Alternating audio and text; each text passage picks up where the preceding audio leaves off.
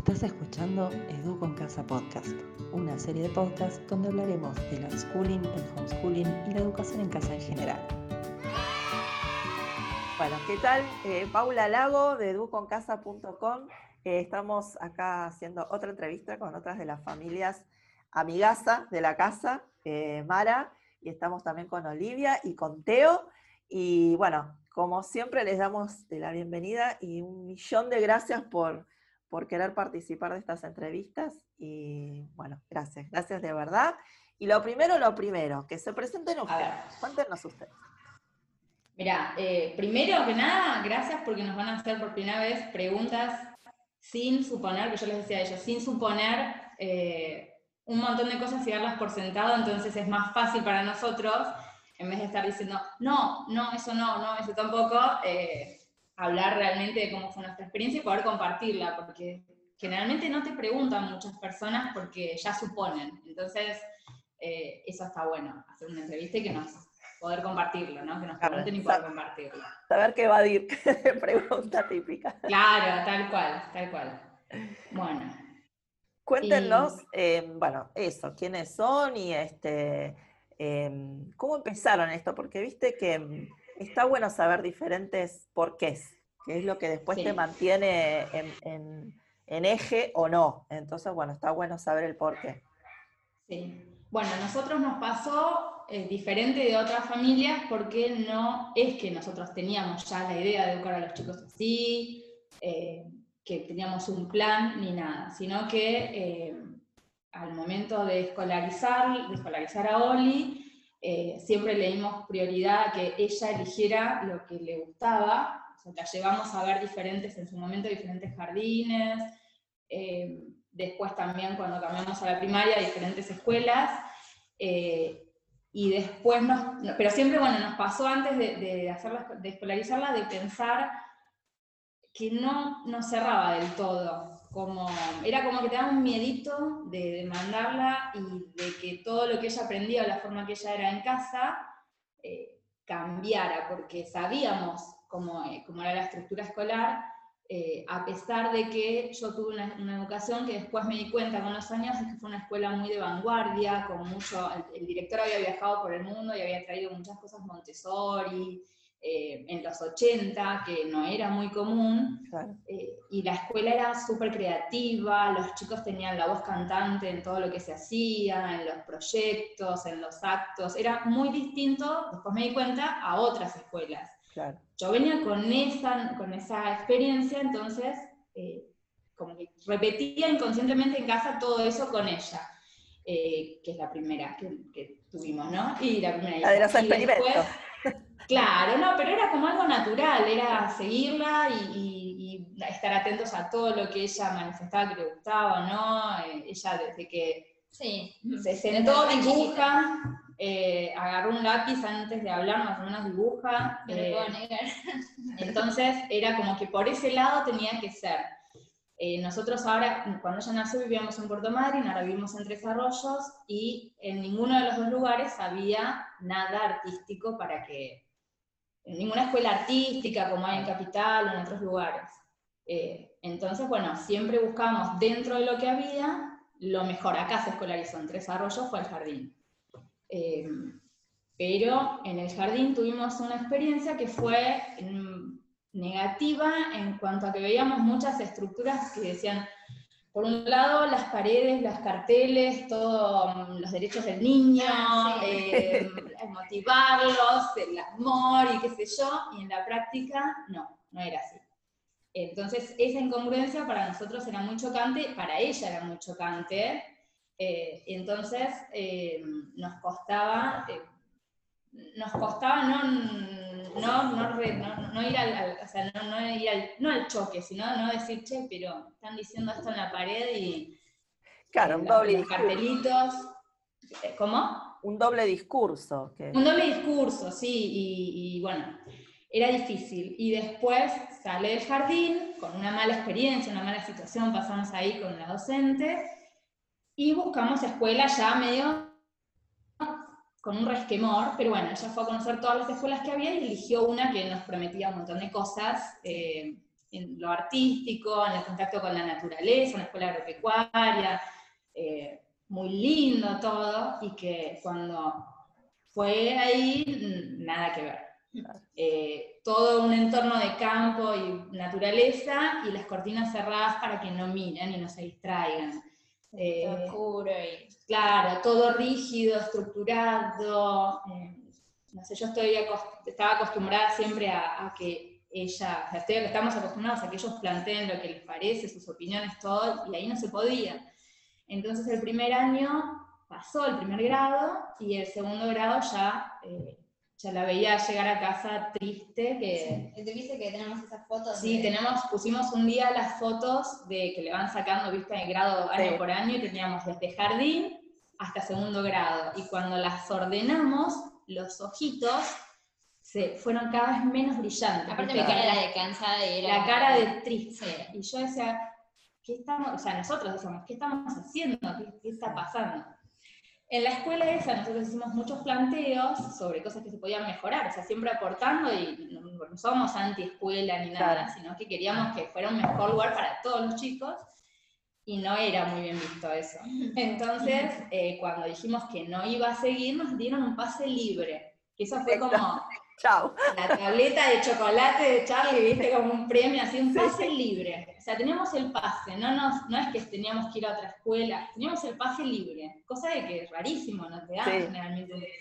Bueno, y con ese pase eh, empezamos a buscar otras escuelas y no encontrábamos, no había cupo, nada, y, situaciones así bizarras de que no, porque venís de escuela privada, no te tomo. Eh, ¿Viste cuando te hartás y ya estábamos como era lo último, no dábamos más de, soportar todas esas incoherencias y yo conocía un par de familias que hacían esto, pero en Estados Unidos, en Australia y en España. Acá no conocía a nadie.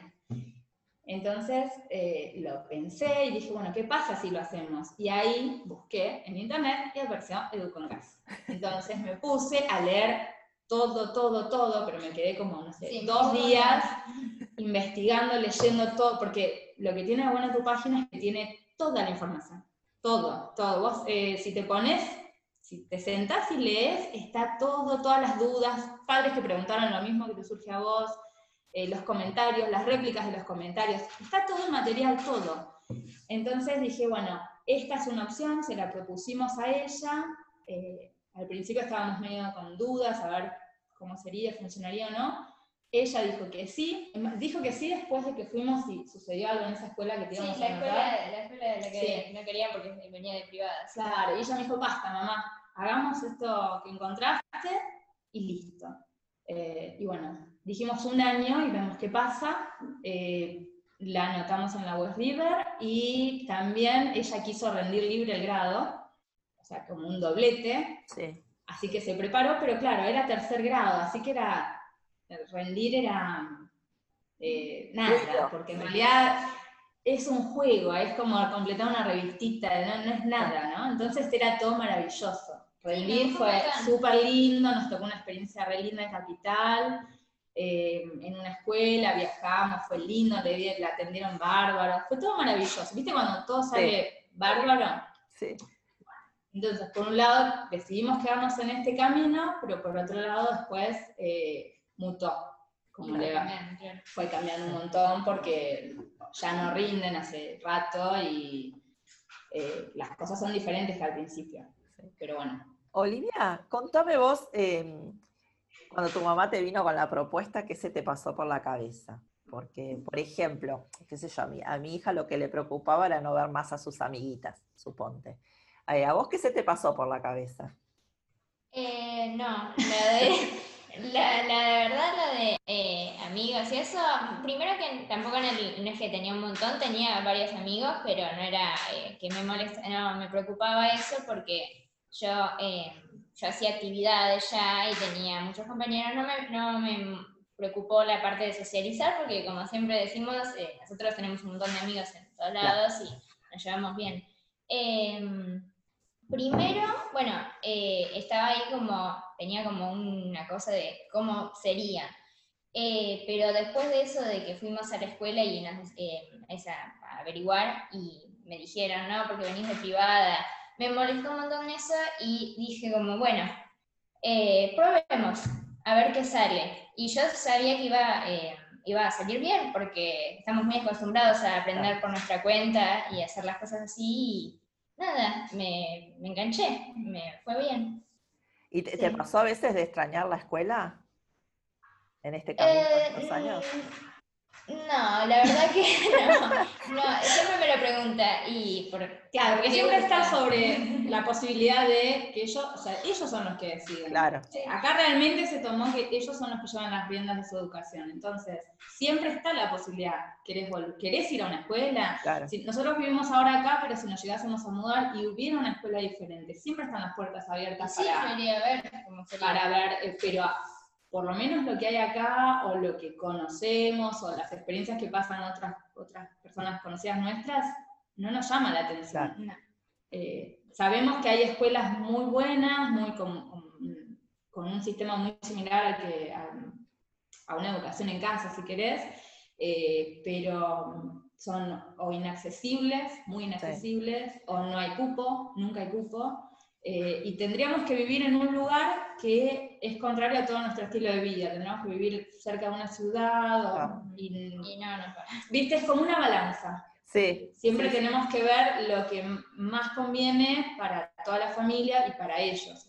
Nosotros acá vivimos en un entorno que es eh, rural, o sea, tenemos, no estamos en el campo, estamos en una ciudad, pero tenemos una casa con huerta, con, viste, salís a caminar y, y es... Eh, tenés el campo acá nomás, claro. eh, tenés la playa cerca, incluso queremos ir a un lugar más, más no, no más agreste, sino más grande, con más verde. Entonces, esas cosas después no querés cambiarlas por una ciudad, por, por colectivos y todo para ir a hacer una, cosa, una educación que la podés llevar a cabo claro. vos mismo. Claro, exactamente. Sí, lo, lo que tiene eh, para muchos es que esto termina siendo una elección de vida, una filosofía. Claro, te cambia, con, sí, sí, sí. O acompaña la elección de vida que vos hiciste previamente. Claro, Quizás nosotros en nuestro caso vivíamos en el zona sur de Gran Buenos Aires y nos fuimos cuando eh, estaba por nacer ella, o sea, cuando nos enteramos que iba a venir ella, nos fuimos a vivir al sur porque queríamos darle otro tipo de vida, otro, otro estilo de vida, Sí. dejado de, de- de la inseguridad, un montón de cosas. eh, y no teníamos ningún tipo de, de nada, ni conocidos, ni trabajo, nada, fue medio kamikaze, pero después lo hicimos de vuelta cuando vivimos acá, embarazada de él, eh, pero fue lindo porque fuimos buscando siempre lo que era mejor para nosotros y para ellos. Claro. Eh, la, la niñez que tuvo Olivia en Puerto Madryn fueron cuatro años, pero en la playa, ballenas, eh, ¿viste? otro ritmo, y acá también, eh, acá es muy tranquilo, eh, es como si fuera el lugar donde nosotros vivíamos, pero 20, 25 años atrás. Entonces, Claro. es otro, tiene sus cosas buenas y sus cosas malas, como cualquier lugar, pero tenés un entorno natural y eso ayuda siempre, Seguro. eh, para los chicos. Sí. Em, Teo, a ver, vamos a preguntarle a Teo. y Teo, ¿cómo fue tu experiencia? Porque vos- yo sé que tu mamá con vos todavía siguieron en la escuela un tiempito mientras Olivia estaba en casa, ¿no?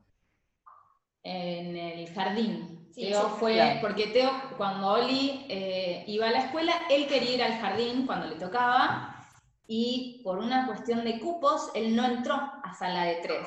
Y pasó un año enojado conmigo porque no pudo entrar al jardín, no había, no, ¿viste? no había cupo. Había muchos nenes nacidos ese año y no había, no había lugar, no llegamos a anotarlo, no, no hubo cupo. Entonces él estaba, su meta era el jardín. Eh, al año siguiente, sala de cuatro, entra al jardín, que era la felicidad, porque finalmente había logrado su objetivo, y se encuentra con que no le gusta. Sí. Parecido. Él entró cuando vos saliste, creo. Claro, cuando él entró al jardín, él entra al sistema, ella sale del sistema el mismo año. Entonces yo tuve un año con Eli eh, sola, en casa, y eh, Teo yendo al jardín. Y Teo empezó a ver eh, que lo que él creía que era el jardín no era, y que no era como en casa tampoco, ¿viste? No. Pero bueno, contarle vos, Teo. A ver, Teo, dale. Eh, bueno, yo también quería estudiar, eh, hacer las actividades que hacíamos, pero nunca las hacíamos, la verdad. No. En el jardín. Sí, Claro, te no, aburría. sí, me aburría. ¿Qué, qué actividades? Él iba con mucha, mucho deseo de, de aprender, Claro. Sí. mucho deseo de, de decir, uy, ahora voy a ir al jardín y voy a aprender un montón de cosas y vamos a hacer un montón Sí, de no. juegos y de experimentos y de esto y que lo otro. No. Y no. No, no. mirá que tuvo las dos mejores maestras de jardín, Sí. eh, las amábamos, ¿eh? súper buenas, eh, creativas, dulces con los chicos, comprometidas con el trabajo. Tenemos relación con, con- con la primera sobre todo, eh, seguimos cruzándola y nos adoramos, pero eh, el, ja- la inst- la- el jardín, la estructura, la institución, el, No acompaña. no.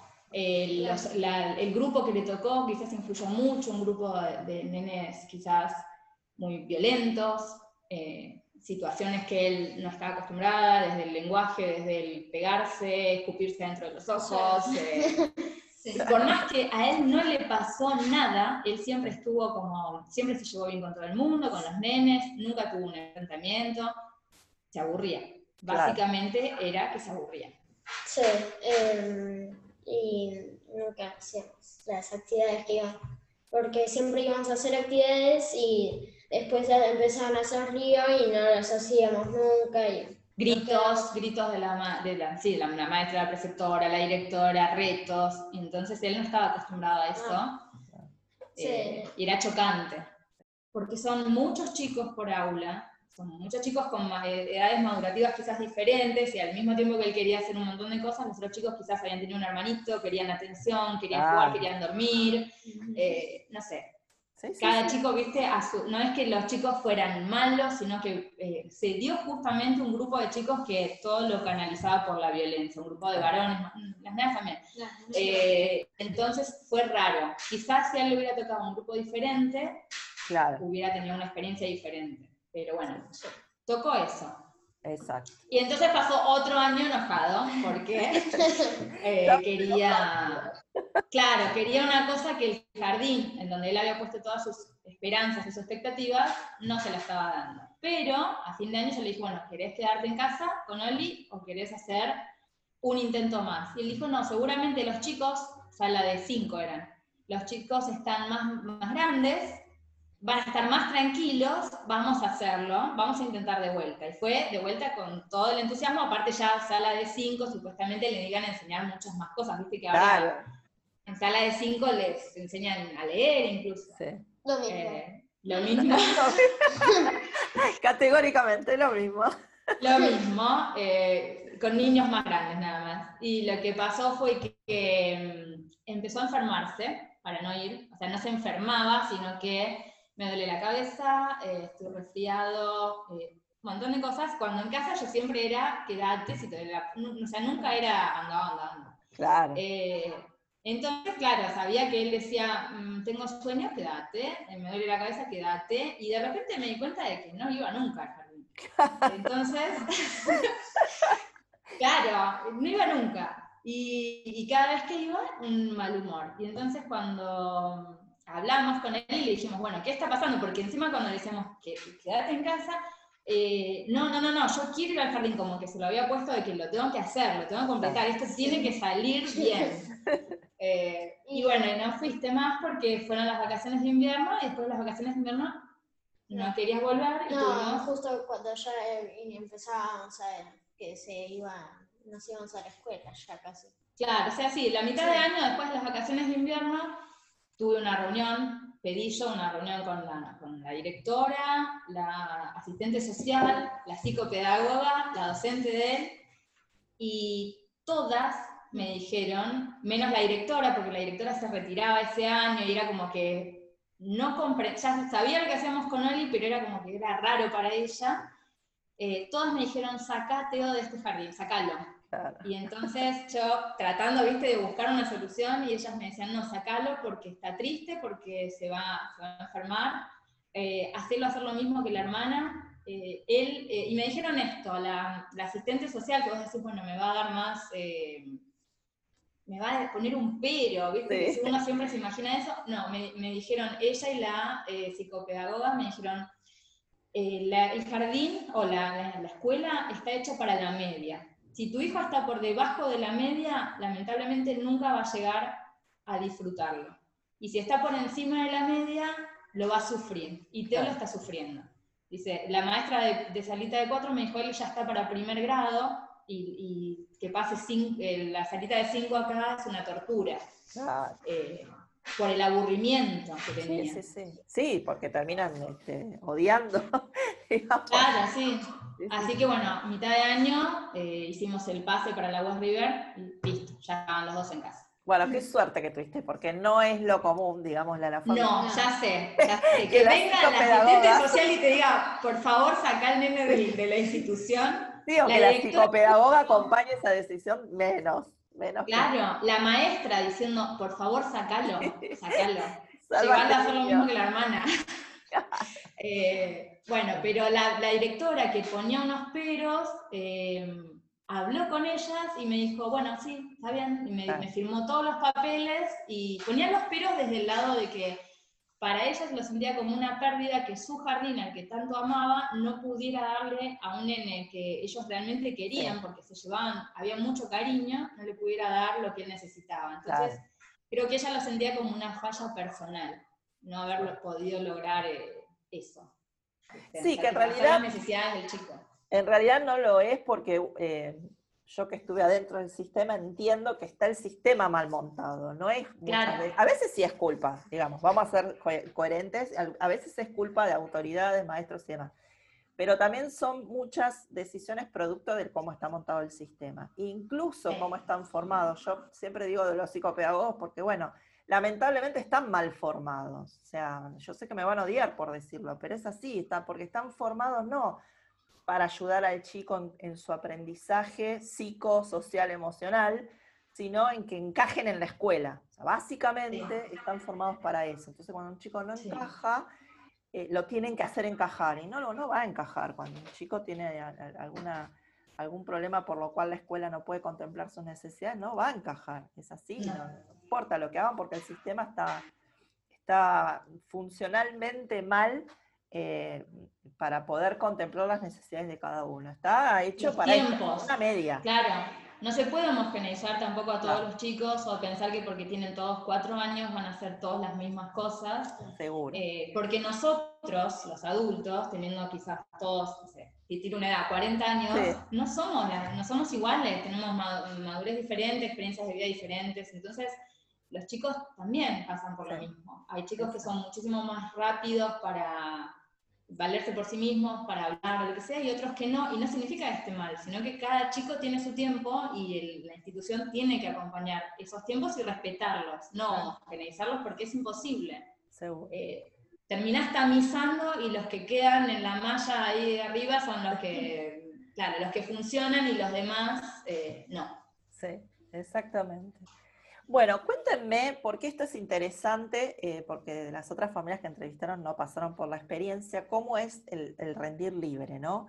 ¿Cómo es, por un lado, estar fuera del sistema y por el otro, volver cada tanto y, y- y pasar por esa experiencia de rendir un examen, estar delante de una maestra, estar con otros chicos? Sí. Eh, sí, nosotros lo, ah, bueno, antes lo hacíamos por, eh, era como para, no sé, a mí me gustó, eh, me gustó cuando fui la primera vez y, me gustaba como eh, cerrar el año así. Eh, y bueno, yo tuve buenas experiencias, eh, era, era lindo, te- nos daban así, eh, una meriendita mientras en el examen para el final, era un espacio lindo, eh, estábamos tranquilos, no había, no era que nos estaban apurando ni nada. Conocimos un montón de gente también, Sí. que estaba bueno, otras familias. eh, nos hicimos amigas de gente que después tenemos una amiga que se fue a vivir a Estados Unidos y seguimos en contacto. Claro. Eh, Conocimos y- gente famosa. Bueno, ¿Y qué más? Eh, bueno, después Eh, Pero el primer año fue tercero que vos rendiste. sí, yo- Tercer grado. Eh, Eh, eso estuvo bárbaro, que yo te decía, hasta tercer grado, súper lindo, súper tranquilo, es porque simple tomo- sí, lengua y matemáticas, y nada, lo pasó como eh, un juego divino, todo. Después cuarto ya sumaba naturales y sociales. sí. Entonces también estuvo bueno el desafío, fue una Claro, linda es, un- experiencia. es un desafío para mí. Bueno, era, eh, Era, sí, era. ya no rendimos más. Después pasó quinto, que en quinto eh, hay una edad que yo creo que en la que los chicos se hacen, no, o sea, no es una rebeldía ni nada, sino que no, eh, no enganchan, ¿no? o enganchan pero tienen como un, no sé, hay, hay algo, una edad para mí que es quinto más o menos, eh, lo que, no sé cuántos serán, nueve, diez años, Sí, creo que sí. eh, hay algo ahí. Hay un quiebre, una, una cosa de decir, no, no tengo ganas, o, ¿viste? Más Eh. Sí, más flojo. Es como- yo creo que es una etapa de crecimiento en la que se tienen que concentrar en, en crecer físicamente o lo que sea, y no, no sé, no, no le dan bola o no les interesa tanto otra cosa. Pasamos eso con ella y eh, no se enganchaba, no había manera de engancharse con las cosas que siempre nosotros hacemos que ellos Sí, que yo elegí. Claro. Era, eh, y por eso era medio contradictorio. Era medio contradictorio porque uno puede pensar, claro, esta madre le mete la... No, No, las siempre todo, desde, yo les decía, ay Eli, no rindas, ¿para qué vas a rendir? Desde que la, y ella decía, no, yo quiero, yo quiero, y yo decía, La "Ay, verdad pero ya saben muy bien. hay que ir cosas". hasta Buenos Aires, es como todo un lío, hay que preparar, y hay que estudiar, y, yo era más de, no, y ella, sí, sí, sí, da- quiero rendir, quiero rendir, todo, todo, todo así, súper estructurado, bueno, ¿no? Vamos a hacer lo que vos querés. Entonces rendimos, salió todo bien en tercero. En cuarto salió todo bien también, pero yo ya estaba cansada de ir y tener que viajar y rendir y estar ahí, y que te den una nota, ¿para qué? Porque yo no la, no la quería ni la precisaba, no, no- no. tenía valor, estaba en la web River, o sea que teníamos dos, dos, Dos cosas al opciones. mismo tiempo, dos opciones mezcladas, era como ir a dos escuelas, bueno. Y entonces eh, llegó quinto, llegó este año que quizás ella misma se hizo ese planteo de qué estoy haciendo, y fue flojo, no, no, no daba pico, no sé, hacía que, que hacía las cosas y no las hacía, pero a mí me hacía que sí, me mostraba como que las estaba haciendo y no las hacía. Yo me daba cuenta, pero dije también, eh, vamos a dejar que se dé la cabeza contra la pared. Claro. Porque también es una manera, pobre, me di cuenta también de que tal vez no me funcionaba. lo que ella estaba eligiendo no le funcionaba. Entonces no es que yo iba a dejar que, que sufriera ni nada, pero sí que pasara algo, que se, que se diera cuenta, porque si no ella estaba muy empecinada en, en seguir así. Y a veces está bueno eso, de que decir, bueno, vos tomaste esta decisión, eh, yo te acompaño en la decisión, no voy a dejar que te que, te, que lo sufras ni nada, te voy a poner un colchón antes de la pared, pero está bueno que, que te des cuenta de que quizás no es para vos y que lo estás haciendo por, un, por una inercia o lo que sea. Bueno, el examen ese salió mal, pasó raspando. Entonces ahí fue todo un drama, porque aparte yo Yo decía, Oli, vos tenés que, ella es muy drama, ¿no? Así, yo decía, Oli, es un examen, es una nota, te lo pone Sí. una persona que no te conoce, yo Claro. te vi todo el año que vos crees que no hiciste nada, porque después le entró la culpa, no hice nada. Y yo digo, yo te vi todo el año, todo lo que aprendiste, no importa la nota que te hayan puesto, no, no, no tiene valor, ¿qué es una nota? Y viste, ahora todo el tiempo nosotros hablamos de eso, pero ella estaba mal. Al año siguiente se puso hiper obsesiva para, porque quería que le fuera bien, quería rendir y que le fuera bien, se puso lo que sería sexto Eh, sexo, sí. pero súper, no sabés lo, todo, todo el día estudiando, ta, ta, ta, ta, ta, y cuando llegamos a rendir resulta que habían cambiado las Había cosas, cambiado, No era como antes que era más que era todo paz y amor, no, había cambiado algo, y entonces les habían, aparentemente por lo que nos dijeron, eran demasiados chicos rindiendo libre, Sí. y había que encauzarlo. Nos lo dijeron las mismas maestras de ahí, nos dijeron como Sí. que esto no puede ser así. Todos los chicos de ese, que rindieron ese día sexto grado desaprobaron, todos, en esa escuela, en otras dos escuelas que nosotros teníamos eh, conocidos, contactos rindiendo, todos desaprobaron. el examen eh, generalmente es de tres horas, que son sobradas, y y los apuraron, les dieron poquito, y a mitad del examen pasaron y levantaron todos los exámenes. Entonces la mitad quedó en blanco, y esa mitad en blanco se calificó como cero. Entonces, ninguno aprobó. Otro drama, porque eh, todo el esfuerzo que ella puso como Sentía para... que yo me había fallado, pero era la que. Después me di cuenta de que no, me lo habían sacado en el mitad del, la mitad Esa del examen, no no podía. No, y ella quería mostrar todo lo que realmente sabía y, y estaba eh, desolada, ¿viste? Porque era terrible que, que le hubiera pasado eso justo en ese momento. Eh, entonces, eh, nada, le dijimos, le, dimos, le dijimos, bueno, si vos querés volvemos a que rindas en febrero, que se podía, y después hablé con ella cuando volvimos a casa y le digo, ¿para qué estás haciendo esto sin... Sí, acá?". como que me cansé, yo era como Claro. demasiado y no. le- Dije, no me funciona, no, no me va, no. Pero es la autoexigencia que tiene ella Claro. que es parte de su personalidad y con eh, algo en lo que nosotros trabajamos siempre, que ella no sea tan exigente, eh, lo es con su dibujo, lo es con, con un montón de cosas, eh, entonces siempre trabajamos desde lo emocional, que ella no sea tan exigente, que respete sus tiempos, que respete su cuerpo, que eh, a veces le digo, bueno, una semana no, no tocas. Porque un- me canso mucho y entonces digo, necesito dormir y al mismo tiempo quiero hacer las cosas y como, ah, tiene muchos proyectos, tiene muchas cosas al mismo tiempo haciendo y, y le encanta aprender y a veces se, se cansa porque está Claro. en crecimiento. Eh, bueno, entonces tenemos esa situación, tiene que ver quizás el signo también que es, Sí, no ¿no? sé, Algo eh, ariano ahí. El hermano también, así que estamos Qué en la misma explosivo. situación. Es explosiva la cosa.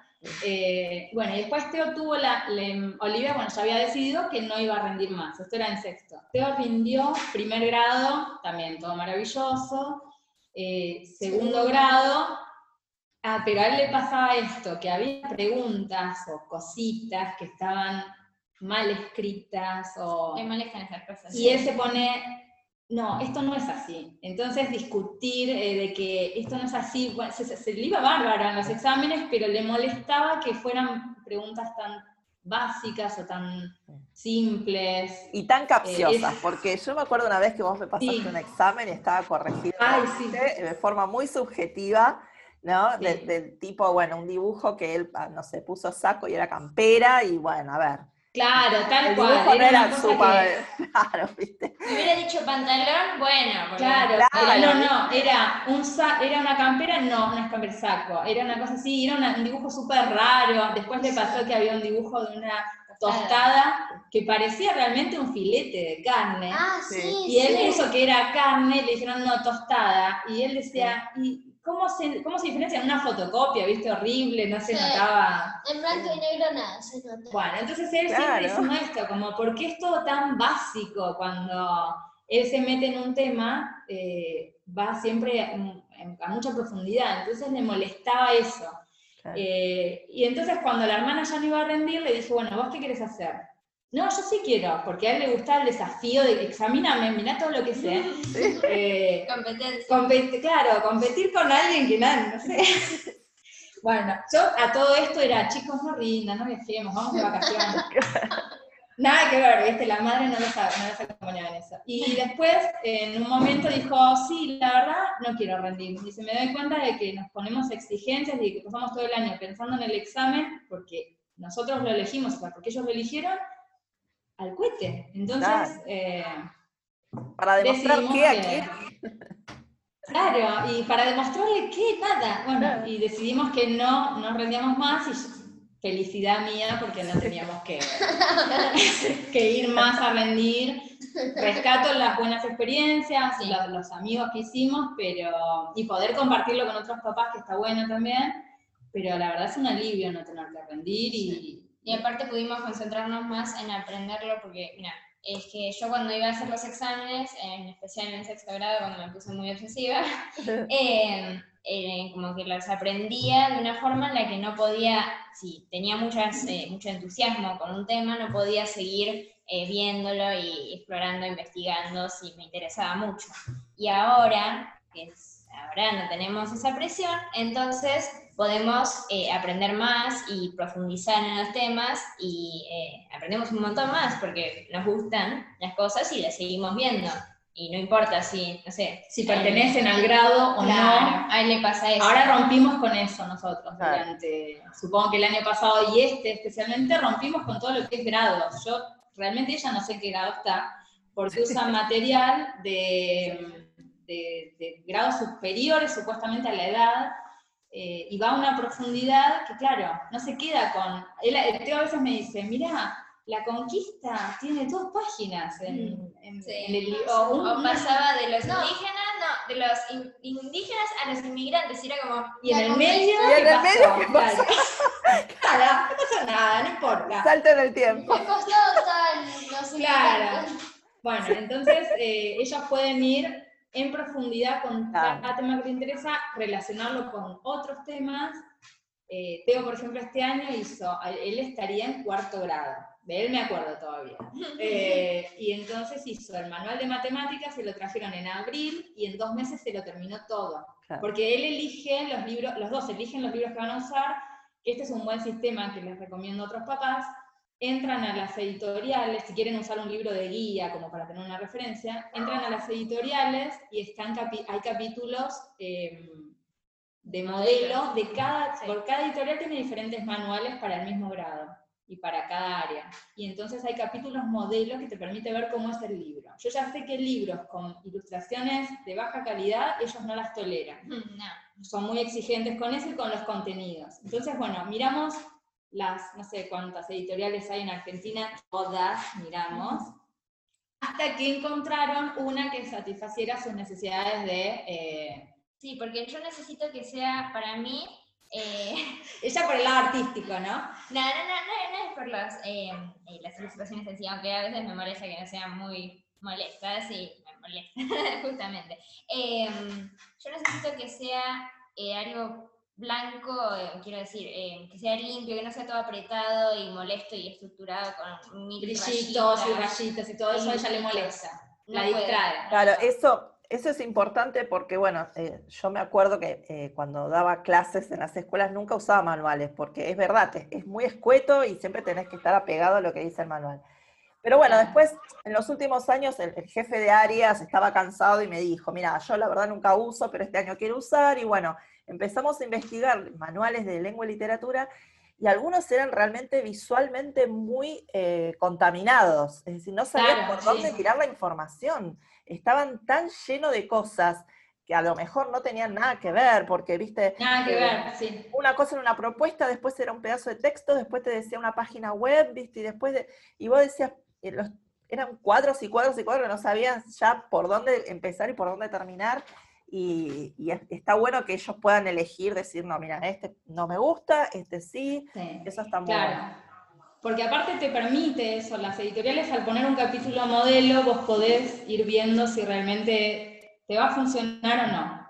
Eh, así que bueno, Teo eligió sus libros, para él tiene que ser con mucha información, le gusta que vayan en profundidad, que sean creativos desde lo que proponen, desde cómo tocar el tema.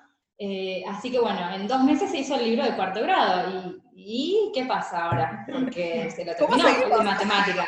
Y él era dame más, necesito más matemáticas porque me encanta hacer cuentas y me encanta aprender y, y bueno, entonces compramos el de quinto y así, o sea, ya no hay grado para nosotros, es al ritmo que se... Y Olivia, por otro lado, tuvo, em, ella hizo un manual del año que le correspondía, no me acuerdo ya en cuándo, cuándo fue, y después hizo otro manual del mismo año porque se dio cuenta de que necesitaba reforzarlo. Entonces vos imaginate que hizo como dos veces lo mismo.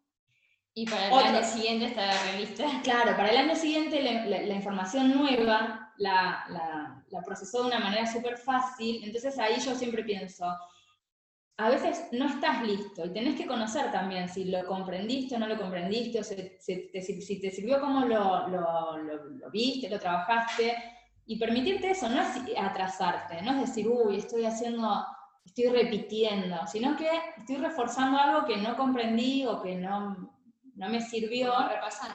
Claro, entonces ella prefirió hacer eso y el- el- lo que correspondía al siguiente año lo hizo en un periquete, porque cuando ya lo entendés, vas como una luz en, Claro. en lo que es matemáticas. Y si no entendés matemáticas desde la base, te quedás siempre eh, puchereando, haciendo un poquito, pero no, no sabés qué, no, no comprendés, no lo disfrutás. Ellos, por suerte, los dos disfrutan eh, la, la matemática, la, no sé, Sí, y tengo... eh, les encanta. sí, siempre dicen, eh, no, no me gusta matemática. no, Claro, todos los no". conocidos de ellos dicen, Y, no me gusta eh, matemática. a mí, o sea, a mí antes me pasaba también en la escuela. Bueno, en la escuela en primer grado tenía una profesora muy buena de matemática que lo hacía mucho más del lado divertido, entonces lo entendíamos y era genial.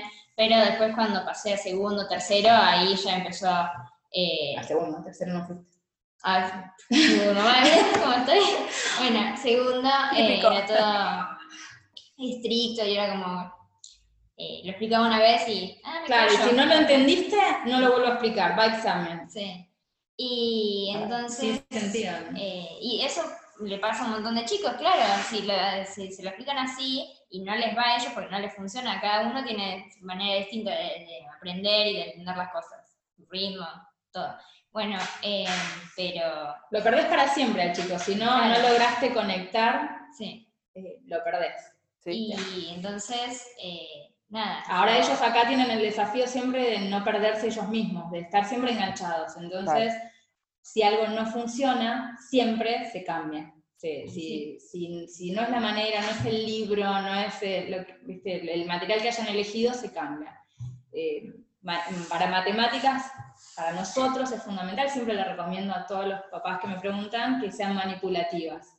Todo lo que tocas y podés aplicar en la vida real, eh, hacer cuentas, eh, pero para algo, nosotros por ejemplo estamos en obra, hay que cortar madera, bueno, sumar, restar, medir, todo lo que se pueda aplicar eh, se aprende de una manera que no es abstracta, ¿viste? Entonces, Claro. pero cuando estás in- iniciando las matemáticas, lo que sea manipulativo, todo material que eso funciona muchísimo. tenemos una caja así. Tenemos la caja de matemática, que es nuestra caja de trabajar, que mezcla un montón de cosas eh, que nos sirven, desde regletas, las pelotitas Montessori, o sea, hay de todo, y, y la verdad que es lo que funcionó un montón. En ese área que siempre es tan difícil para, para muchos que se inician en esto, ¿no? Claro, exactamente.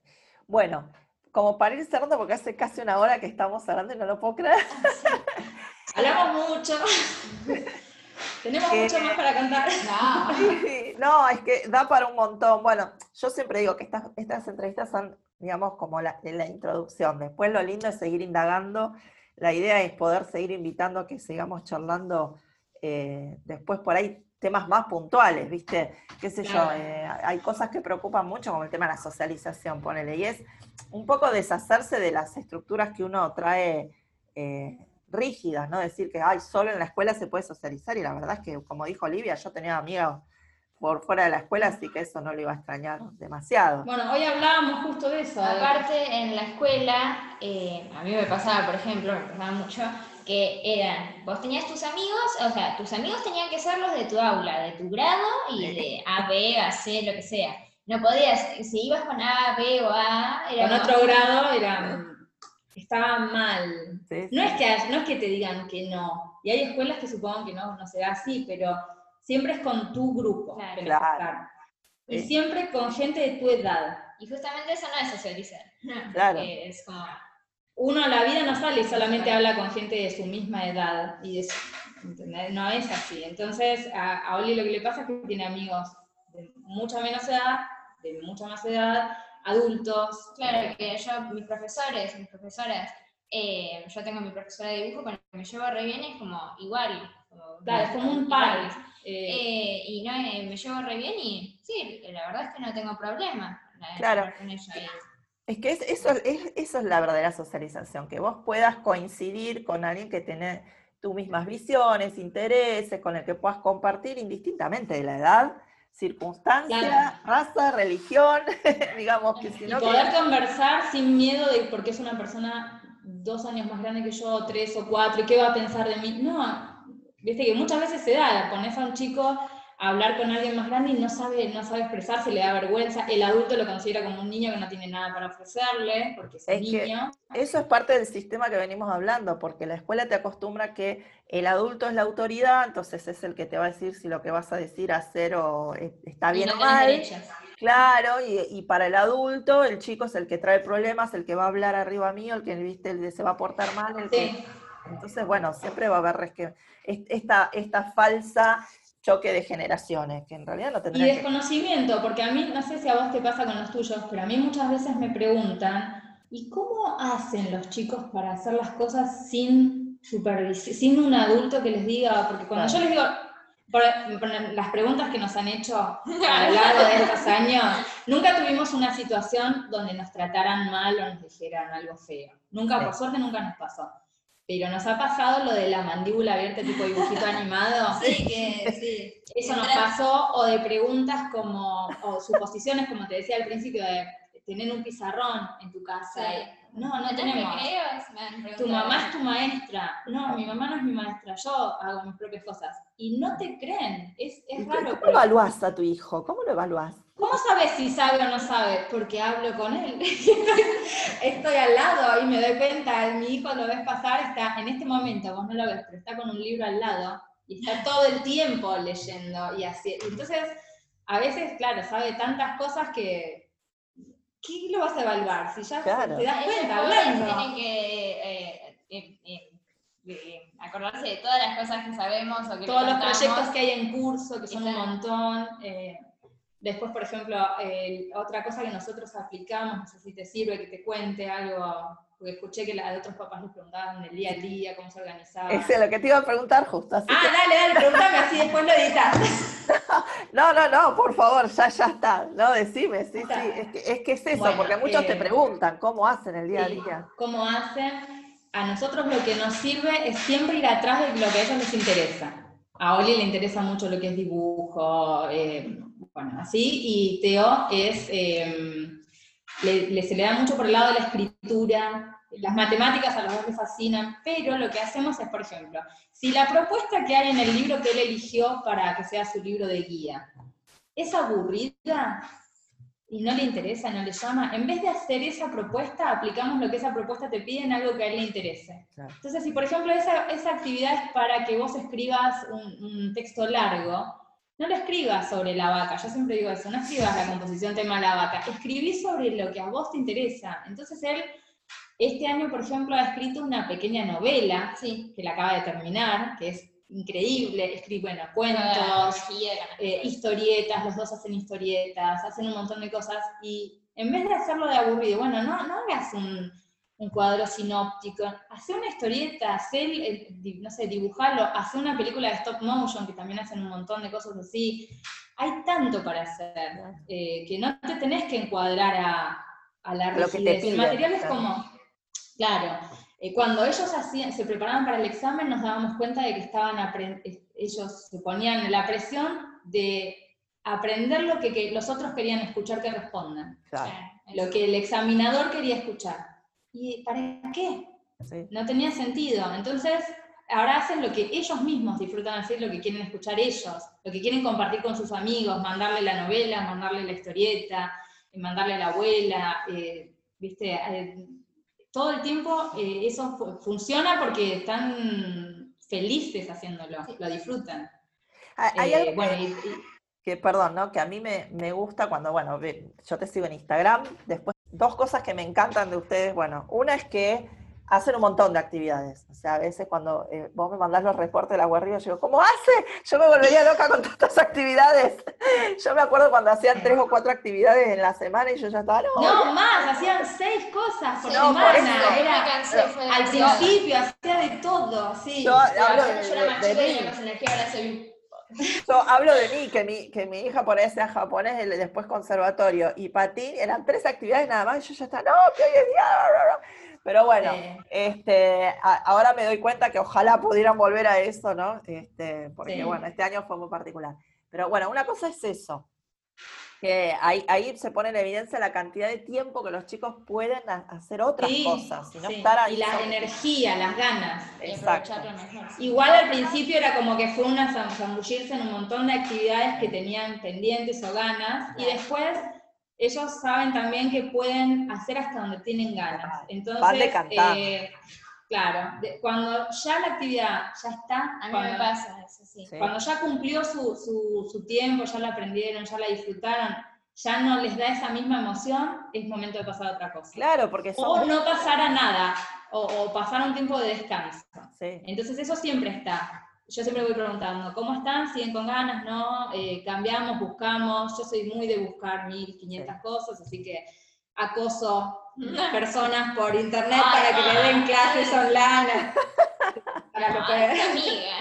Bueno, o sea que sí. eh, Y, otra siempre. es, eh, que esto sí te quería preguntar por ahí, eh, cómo lo manejan o si no lo manejaron, en realidad no se les ocurrió, pero viste qué pasa con los nuevitos que dicen, no, porque yo tengo una nena de 12 y un nene de 4, ¿y cómo hago? ¿Cómo me divido?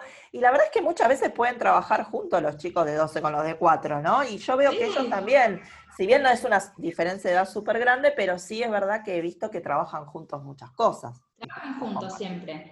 Eh, de hecho, fíjate qué pavada, ¿no? Pero eh, cuando estábamos, nosotros estamos reciclando esta casa y se dio la oportunidad de hacer un escritorio para que trabajen cómodos y no estén en la mesa acá. ¿eh? Entonces les dije, bueno, dos escritorios, una- no, uno grande donde estemos los dos juntos, que podamos pasarnos cosas. Ah, Entonces hicimos un escritorio gigante, cuadrado, donde están todas las cosas desplegadas y, viste, se comparten. sí. Eh, nunca, nunca fue un problema, eh, Porque nunca fue siempre estructurado. decimos, Nosotros siempre decimos. Sí, siempre fueron amigos, por suerte, pero aparte les gusta lo que él está aprendiendo, se lo comparte a ella, ella interviene, lo ayuda y viceversa. Si ella está haciendo un tema que él, no- bueno, él va por otro lado. No, nunca, nunca tuvimos un problema con, con el tema de las diferencias de edades o, se integran. Eh, seguramente si estás viendo algún tema, eh, el más chiquito lo va a ver de otra manera, eh, pero también nos pasa que Teo ve cosas mucho más avanzadas porque está con la hermana. Es que Entonces al final no hay grado, termina pasando eso que te digo, de que ya nosotros, mi mamá me pregunta a veces en qué grado está, no sé. Eh, Vos me decías el meme de la señora esa con las matemáticas. Sí, no sé qué grado está. Ah, en este momento estoy hablando con vos y no sé qué grado está. Bueno, para ir cerrando, les pido a cada uno, porque eso por ahí puede ser de cada uno, em, digamos, ¿qué, qué, qué consejos a los nuevitos por ahí que se están iniciando en esto o que por ahí no se animan y quieren iniciar, les dirían? La clave es la flexibilidad para mí. La flexibilidad, no ser una, no hacer una estructura rígida, no copiar a otra persona. Muchas veces nos ha pasado que nos dijeran, Sí. contame cómo haces desde la mañana hasta la... así, y, o, o puedo ir a tu casa a observarte Y copiar para hacer con mi hijo. Y yo decía, pero tendrías que vivir conmigo, porque esto no es algo No. eh, rígido. Bueno, ellos son estructurados en, en cuanto a cómo llevan a- el día a día, lo fueron cambiando a lo largo de los años, y por eso te hablo de la flexibilidad, pero sí tienen, son de levantarse muy temprano, dedicar unas horas a la mañana para los libros que eligieron para estudiar, van cambiando si quieren ver el mismo, ellos por ejemplo no es que dicen una hora matemática, una, no, eh, hacen el tirón mientras estén entusiasmados y puede durar Y sí. días, semanas, meses, pueden terminarse un libro de así de como le pasó a él de un tirón, eh, pero siempre son flexibles. Yo cuando a veces se han puesto estructuras y dicen, bueno, el lunes voy a trabajar lengua, mar, si no funciona, ¿para qué te estructurás? ¿Para qué Claro. te quedás en una cosa que no funciona? Igual está bueno probar hasta encontrar tu, lo que te más funciona. Ahí Claro, está. ella probó mucho, probó muchas maneras de organizarse, sí. Sí, me encantó Eh, porque, digamos, eh, es obvio que cuando uno recién inicia, copia o hace lo que, lo que intuye que debería hacer porque es lo que conoce, qué sé yo. Yo también Sí. he hecho, ¿viste? Eh, bueno, a ver, el lunes vamos a hacer esto, el martes me quiero organizar, porque además nos hacen temer el caos, ¿viste? Que no, y no Sí. sea algo desordenado. Pero como dice Oli, después uno va encontrando su ritmo y no es un caos, es, es algo orgánico, es algo natural. Es algo orgánico. Y, lo importante es que prueben, como dice ella. O Exacto. sea, que sean flexibles en eso, en probar.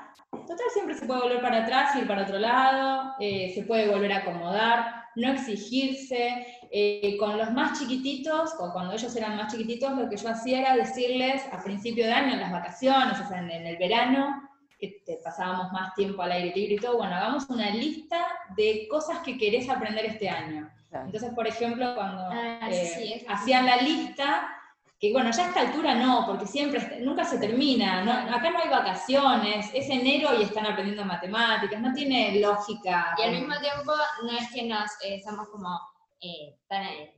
eh, como tenemos la presión esa de que después hacemos las vacaciones, es como que nos Claro. relajamos y hacemos las cosas al mismo tiempo. Sí. Como Lo disfrutan y al mismo tiempo están siempre de vacaciones y, y- Sí. y siempre están est- aprendiendo. Entonces es medio difícil de explicar, pero es así, no hay pausas, no hay...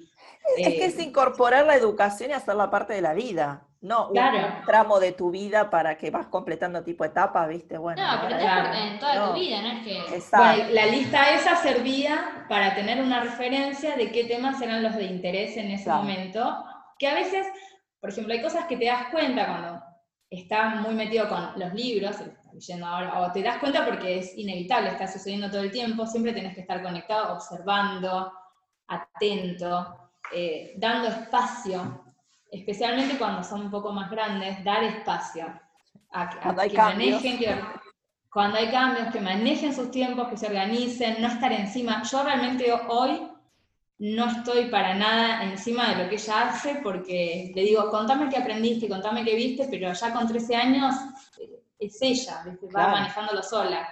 Eh, pero bueno, vos estás atento, pero ahí de repente te dice, ¿sabes lo que quiero aprender? De, no sé, te dice matema- eh, astronomía, qué sé yo, cosas así que te saltan Sí. y vos dices, ah, mira, no me lo esperaba. Entonces esa lista nosotros la pegamos en la ladera y la tenemos de guía.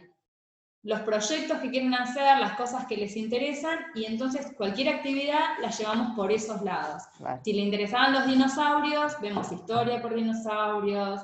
Nosotros no trabajamos por proyectos, sino que siempre eh, les, les vino bien a ellos tener un- una guía eh, y después no respetarla. Respetarla, claro, no, pero tener una guía de, de lo que supuestamente eh, ven por la edad Y sumar más cosas. y sumar 850 cosas y la guía original no respetarla. Eh, te das cuenta en el habla, en lo que escriben, en los proyectos, que, que aprendieron, aprenden un montón de cosas eh, y no, no necesitas a nadie que venga y te diga, te sacaste un 9, un 8, ¿no? Claro. Que es el- eso muchos me preguntan, ¿quién lo evalúa y cómo lo evalúa? Y tienen una profesora online de Estados Unidos que te Ay, está... sí, a mí me si hablo en inglés y tengo que hacer las cosas en inglés, no sé por qué. me- Es muy difícil explicarle a otras personas que es sencillo. Sí, O sea, lo difícil es explicar que es muy sencillo y es muy, no sé, dinámico, orgánico, como vos decís. Eh, no, no, no, no lo creen posible. Me han dicho, pasa que tus hijos son superdotados. Y Claro. digo, "¿No son ¿Superdotados? No, son especiales, no, porque vos, eh, la situación tuya es más o menos mágica. No, Claro. no.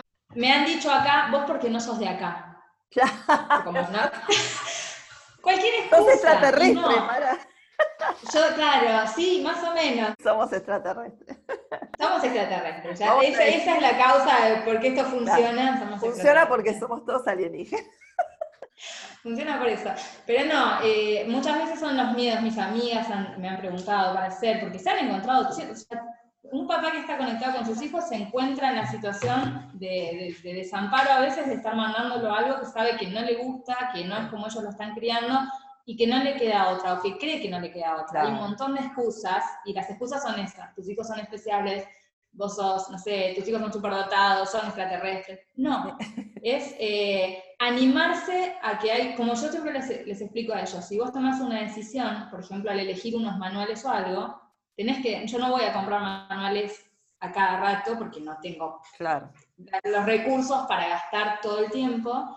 Eh, si vos tomaste esta decisión, bueno, vamos con ella. Y quizás te das cuenta de que fue una mala decisión y aprendes de eso, y el año que viene o más adelante, cuando lo terminás, elegís otra cosa. Exactamente. Tampoco es que lo voy a obligar a hacer un libro de 1940, no, Claro. pero eh, sí de que si vos tomás un compromiso con algo, a veces con una buena decisión, a veces no, pero siempre tiene algo que enseñarte. Eh, y lo mismo esto, cuando elegís este camino, nosotros sabíamos con mi marido de que va a ser diferente a toda la familia, va a ser diferente a todos nuestros conocidos, pero creemos que es lo mejor. Y al mismo tiempo pensamos, todos los papás estamos haciendo experimentos con los hijos. Vos al anotarlo en una escuela, porque te la recomendaron, o porque es bilingüe, o porque siempre estás experimentando, no, no tenés nada garantizado. Entonces, bueno, tratar de que eh, les guste, lo disfruten y que estén contentos y motivados. Si eso no funciona, bueno, cambiar, busca otra cosa, ser flexible en eso. Eh, estar atentos, ser flexible, estar conectados, hablar mucho. Nosotros recuperamos con esto los desayunos tranquilos, no correr. Y mejoramos. Mejoramos nuestra alimentación, mejoramos el tiempo que pasamos, cómo lo vivimos, compartimos un montón de cosas. Y no es porque seamos una familia modelo ni nada de eso, sino porque, claro, eh, somos una familia normal y hacemos cosas normales. pero eh, recuperar los tiempos de familia, que es lo que se pierde un montón de veces eh, con la escuela, con el correr, darle, darle, desayunar rápido, cualquier cosa, tomar, eh, es otra vida. Eh, y sí, la cantidad de beneficios. Que, yo me acuerdo cuando mis hijos iban a la escuela que iban por la tarde, que por ahí se les, siempre fueron muy, no, no el chiquito, pero mi, hija más grande siempre fue noctámbula, hasta de chiquita. Sí. Y bueno, viste, nosotros, primero la pelea de que se acuesten temprano, porque bueno, viste, si no, Después que, se, eh, que por ahí, aunque se acostaba temprano, se te levantaba a las 11 de la mañana, entonces era medio, ¿qué hago? ¿Le doy desayuno? ¿Le doy almuerzo? Porque ya claro. las media nos tenemos que ir para el colegio corriendo. Y entonces, claro, este, te, perturba el ritmo natural de cualquier persona. Entonces, este Perdés el tiempo en familia, sea por no verte o por cansancio. Cuando estás junto, cuando están juntos quizás estás tan cansado que precisas desconectarte que uno huye para la computadora, el otro huye para el teléfono, el chico no juega. Yo me daba cuenta hoy en segundo grado que llegaba, ella se iba siete y cuarto de la mañana, la pasaban a buscar en una combi porque el colegio era agropecuario, y volvía a las seis y media de la tarde. A las seis y media ya es de noche acá, en invierno. Para ir a hacer una actividad podíamos elegir una, y no solo por la cuestión económica, porque el colegio te llevaba mucho dinero, el uniforme, los manuales que muchas veces no se usaban, sino eh, el, bueno, el transporte, eh, pero después no tenías resto y no tenía ganas de jugar con su hermano. Llegaba y tenía al, chiquito esperándola todo el día aburrido y no quería jugar. Y ella quería jugar, no tenía energía. Entonces yo tenía sábado y domingo una hija y lunes a viernes tenía otra hija. Me ponía a dibujar como loca. Claro, entonces no le alcanzaba el tiempo y yo decía, ¿para qué tanta rutina, tanta estructura? No desayunaba. Cuando él iba al jardín se me quedaba dormido en la mesa a la mañana y yo decía, ¿por qué no puede empezar a las 10 de la mañana el jardín o ir por los horarios laborales de los padres? Eh, pero no se respeta el sueño del chico, no se respeta nada, están estructurados, sentados en una silla todo rígido cuando es época de, momento de trepar, eh, el chico se desarrolla por el medio del movimiento y no te muevas, no hables, no compartas. Eh, la interacción social, siempre que siempre, no, pero tenés que socializar en la escuela. En la clase estás calladito, calladito, ¿no? a, mi hija en primer grado, en el recreo era quédense acá sentaditos, porque como estaban todos en un mismo patio y los de primero eran muy chiquitos, los dejaban en un rincón sentaditos tomando una meriendita mientras todos los más corrían y qué sé yo. Y, mi hija decía, ¿por qué? Si es la parte de mi recreo, yo también por ahí quiero correr. claro, tal cual. Bueno, acá cuando, estando en casa es eso. Eh, Teo es muy inquieto, está en desarrollo, es súper inquieto.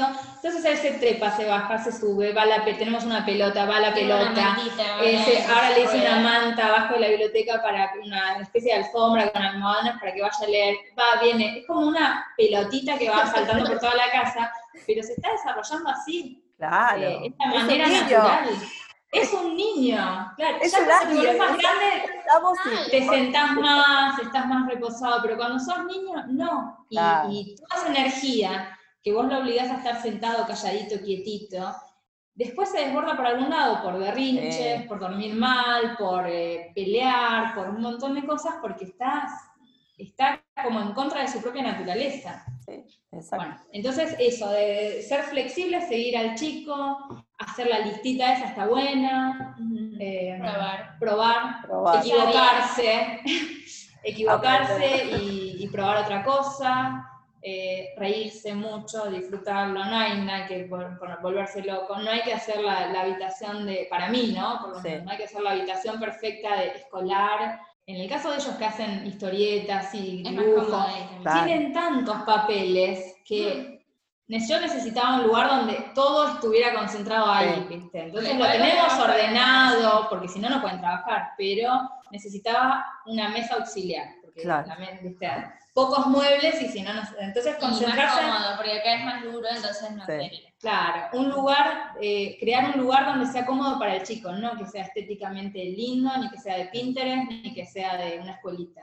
No, no, no, no, por ejemplo, compartimos las películas, las, las cosas que vemos, eh, nos choca cuando te generalizan sobre los chicos y te Sí. dicen, eh, no, los chicos están con la Play, o los chicos están con esto, tenés que estar con la Play, o tenés que, no te gusta nada, o no te interesa nada, y estás respondiendo quizás a lo que vos decís todo el tiempo, Sí, como adulto.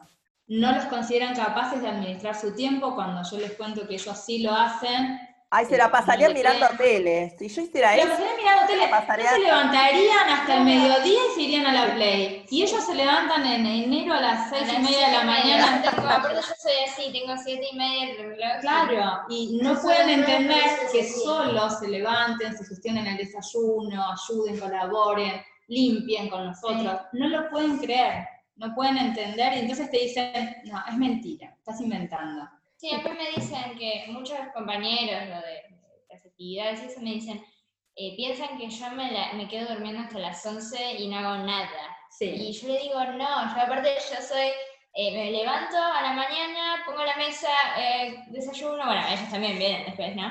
Eh, y ponemos toda la mesa, desayunamos y nos ponemos a hacer las cosas y después, por ejemplo, tenemos como, yo hago dos o tres horas de eh, actividades o de estudiar y después lo dejo para hacer eh, o tareas de mis proyectos de dibujo o tareas o proyectos míos o cosas mías y o actividades que tengo que hacer y así lo gestiono y me gusta un montón, la verdad que me funciona. la verdad que les agradezco un montón y este y bueno, para la próxima ya sé que puedo contar con ustedes. Igualmente, Sí. mil gracias, eh, mil gracias y me encanta que hayan estado también los chicos, porque siempre digo lo mismo, siempre al final hablamos con los papás, las visiones de los papás y nunca podemos saber los chicos qué piensan de este. Eso es otra cosa, muchas veces todo pasa por los papás y no le preguntan a los chicos si Sí. quieren, no quieren, si les gusta.